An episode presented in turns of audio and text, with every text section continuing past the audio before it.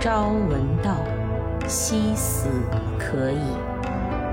您现在收听到的是中篇小说《窄门》，作者安德烈·纪德，由文道书社出品，冰凌演播。《窄门》第十二集。晚上，我走进客厅，发现原来的位置上钢琴不见了，不禁奇怪，便失望的叫起来：“钢琴送去修了，我的朋友。”阿丽莎回答，声调十分平静：“我跟你说过多少次，孩子？”舅父说道，责备的口气相当严厉：“你一直用到现在。”弹着不是挺好吗？等杰罗姆走了再送去修也不迟，何必这么急，剥夺我们一大乐趣？哎，爸爸，阿丽莎脸红了，扭过头去说：“近来钢琴的音色特别浑浊，就是杰罗姆怕也弹不成调子。你弹的时候听着也不那么糟嘛。”舅父又说道。有一阵功夫，阿丽莎头俯向暗影里，仿佛专心计数椅套的针脚。然后她突然离开房间，过了好久才回来，用托盘给舅父端来每晚要服的药茶。第二天，他的发型未改，上衣也未换。他和父亲坐在屋前的长椅上，又拿起昨晚就赶着做的针线活儿。确切的说，是缝补的活儿。旁边一个大篮子装满了旧袜子，他全掏出来，摊在长椅上和桌子上。几天之后，又接着缝补毛巾、床单之类的东西。他的精神头全用在活上，嘴唇上的光泽、眼睛里的光都消失了。第一天晚上，就是这张没了诗意的面孔，我几乎认不出了。注视了好一会儿，也不见他对我的目光有所觉察。我几乎惊恐的叫了一声：“阿丽莎，什么事儿？”他抬起头来问道：“我就想瞧瞧你能不能听见我说话。你的心思好像离我特别远。”不，我就在这儿。不过这类缝缝补补的活儿要求非常专心。你缝补这功夫，要我给你念点什么吗？只怕我不能注意听。你为什么挑这样劳神的活儿干呢？总得有人干呀。有很多穷苦女人干这种活是为挣口饭吃。你非干这种费力不讨好的活儿，总不是为了省几个钱吧？他立刻明确的对我说：“干这种活儿最开心。好长一段时间以来，他都不干别的活儿了，恐怕全生疏了。”他含笑说这些情况，温柔的声音也从来没有如此让我伤心。我说的全是自然而然的事儿，你听了为什么愁眉苦脸呢？他那张脸分明这样说：“我的心要全力抗争，但只能使我窒息，连话都到不了嘴边了。”第三天，我们一起去摘玫瑰花，然后阿丽莎让我把花儿送到她房间去。这一天，我还没有进过她的房门，我心中立刻萌生多大的希望啊！因为当时我还怪自己不该这样伤心呢。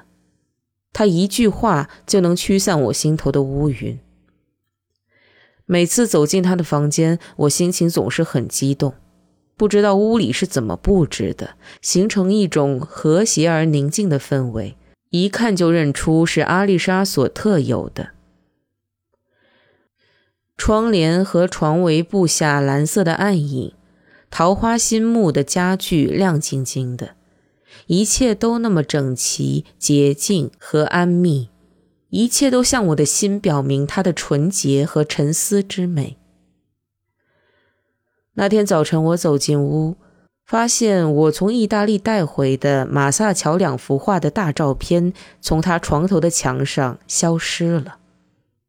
我感到诧异，正要问他照片哪儿去了，目光忽又落到旁边摆他喜爱的书的书架上。之前书架上的书并不算多，是慢慢积攒起来的，一部分是我送他的，一部分是我们在一起读过的。我发现这些书也都被挪走了。取而代之的是一小堆我本以为他会嗤之以鼻的、没有多大价值的、用语粗俗的宗教类的小册子。我突然抬起头来，发现阿丽莎正在注视着我大笑。没错，是在大笑。不好意思，他立即说道：“我一见你这样子就忍不住大笑。你看我的书时。”你的样子突然就变了，我却没心思同他说笑。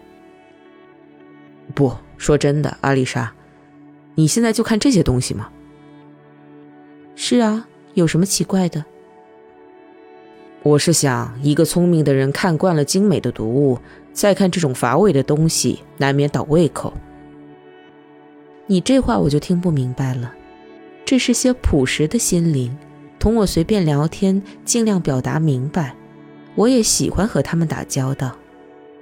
我事先就知道，我们双方都不会退让，他们绝不会上美妙语言的圈套，而我读他们时，也绝不会欣赏低级趣味。那你现在一直读的就是这些东西吗？差不多吧，近几个月来是这样。再说，我也没有多少看书的时间了。不瞒你说，就在最近，当我重读一位伟大作家，就是你以前教我如何欣赏他们的作品的那些伟大作家中的一个的作品时，我感觉他就像圣经里描述的那个人，竭力把自己拔高了五十厘米。这个伟大的作家是谁？他怎么让你的想法变得这么古怪了？不是他给了我这样的想法，而是我读的时候自然产生的。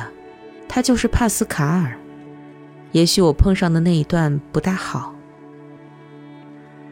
我做了个不耐烦的手势，他用单调清亮的声音继续说着，好像在背诵一篇文章，翻过来倒过去，手在不停地捣鼓那些花，目光始终没有离开他们。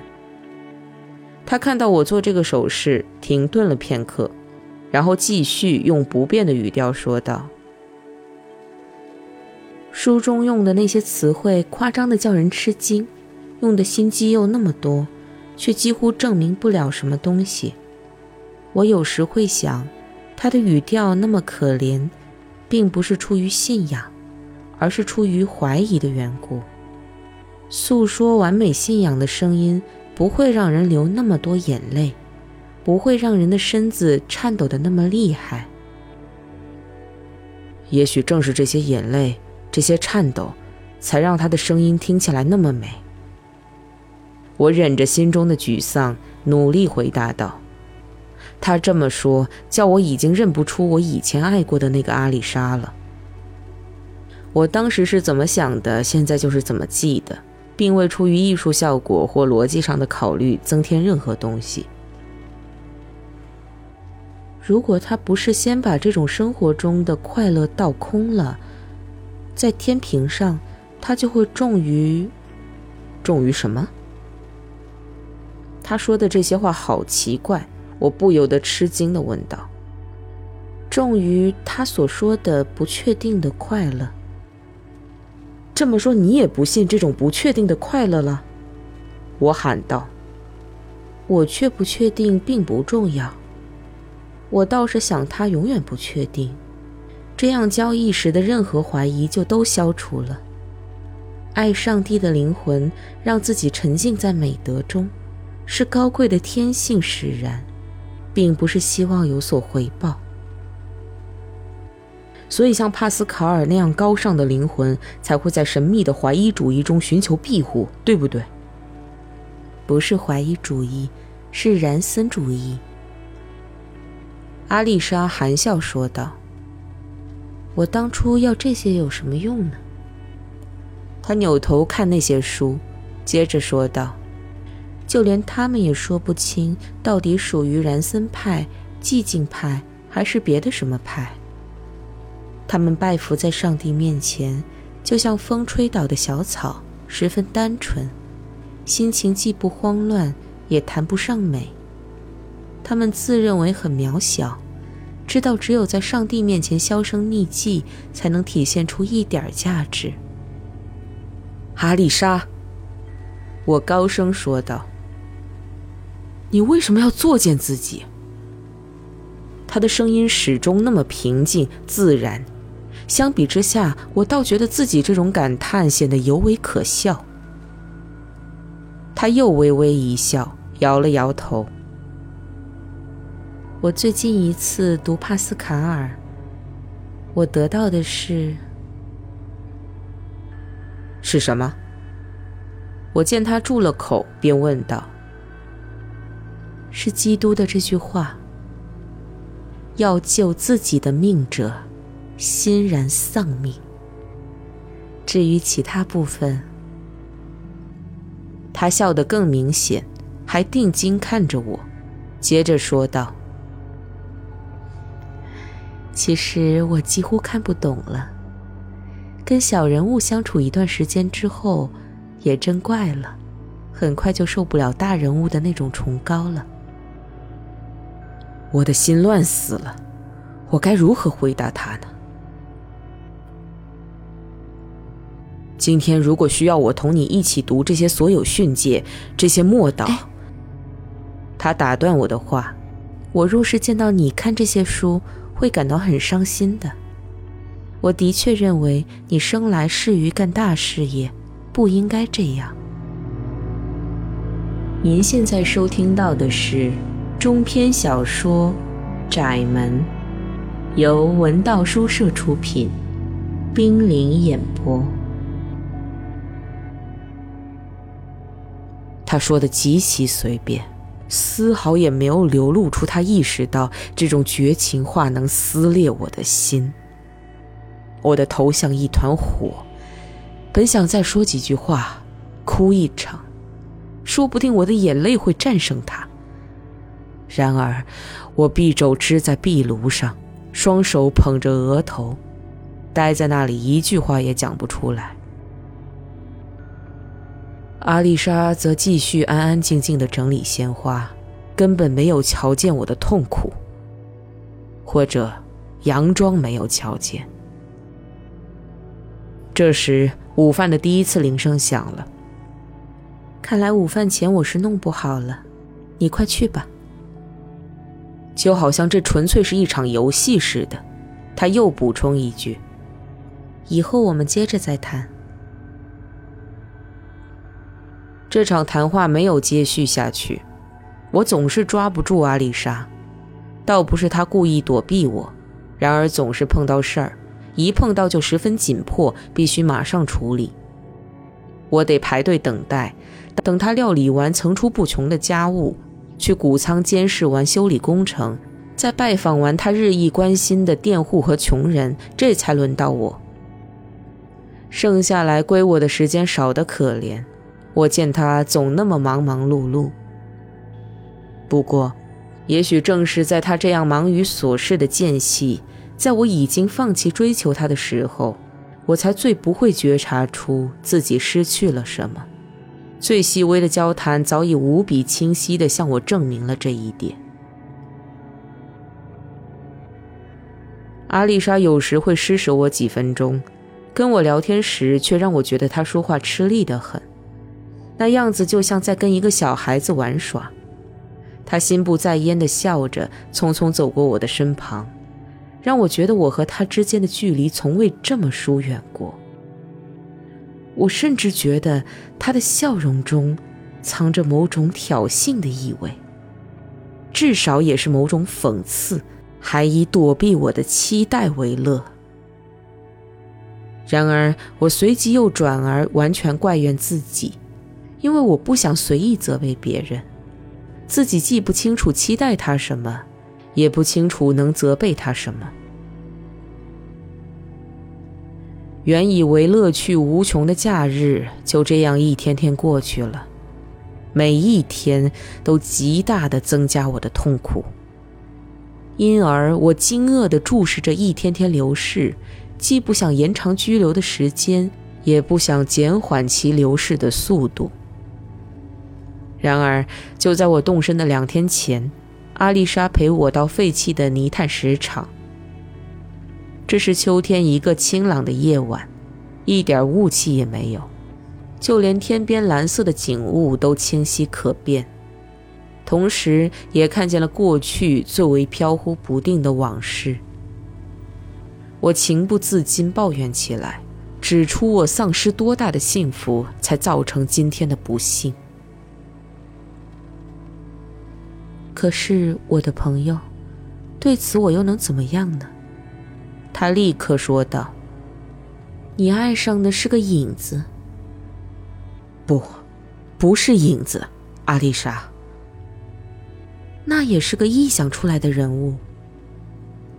唉，不是我杜撰出来的。她曾是我的女友，我要把她召回来。阿丽莎，阿丽莎，你是我曾经爱的姑娘，你到底把自己怎么了？”你把自己变成了什么样子？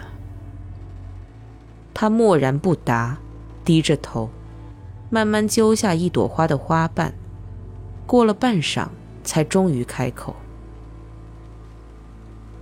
杰罗姆，为什么不直截了当的承认你不那么爱我了？”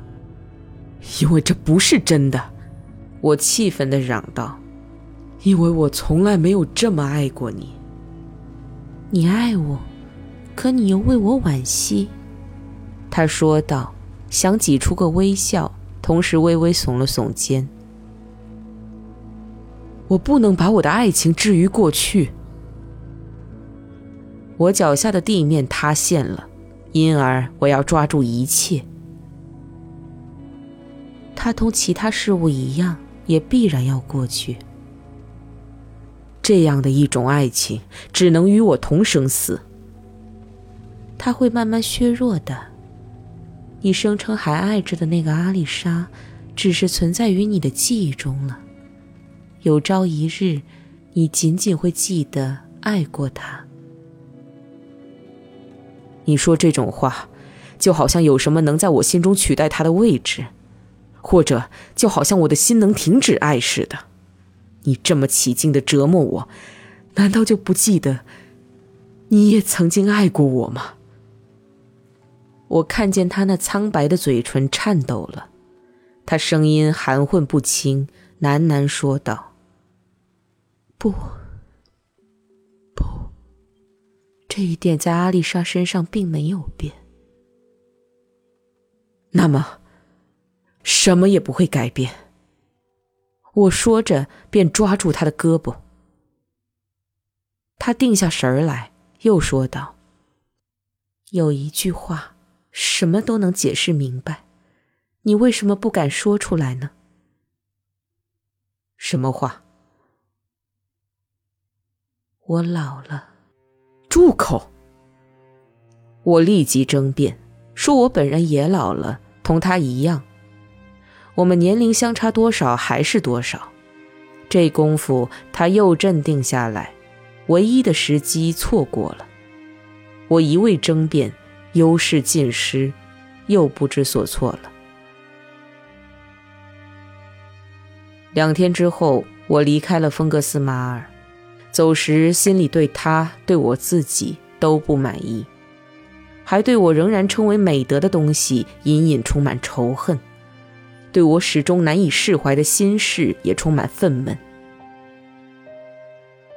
最后这次见面，我的爱情这样过度表现，似乎耗尽了我的全部热情。阿丽莎说的话，我乍一听总是起而抗争，可是等我的申辩声止息之后，她的每句话却以胜利的姿态活跃在我心中。唉，毫无疑问，他说的对。我所钟爱的不过是个影子了。我曾爱过并依然爱着的阿丽莎已经不复存在。不用说，我们老了，诗意消失。面对这种可怕的局面，我的心凉透了。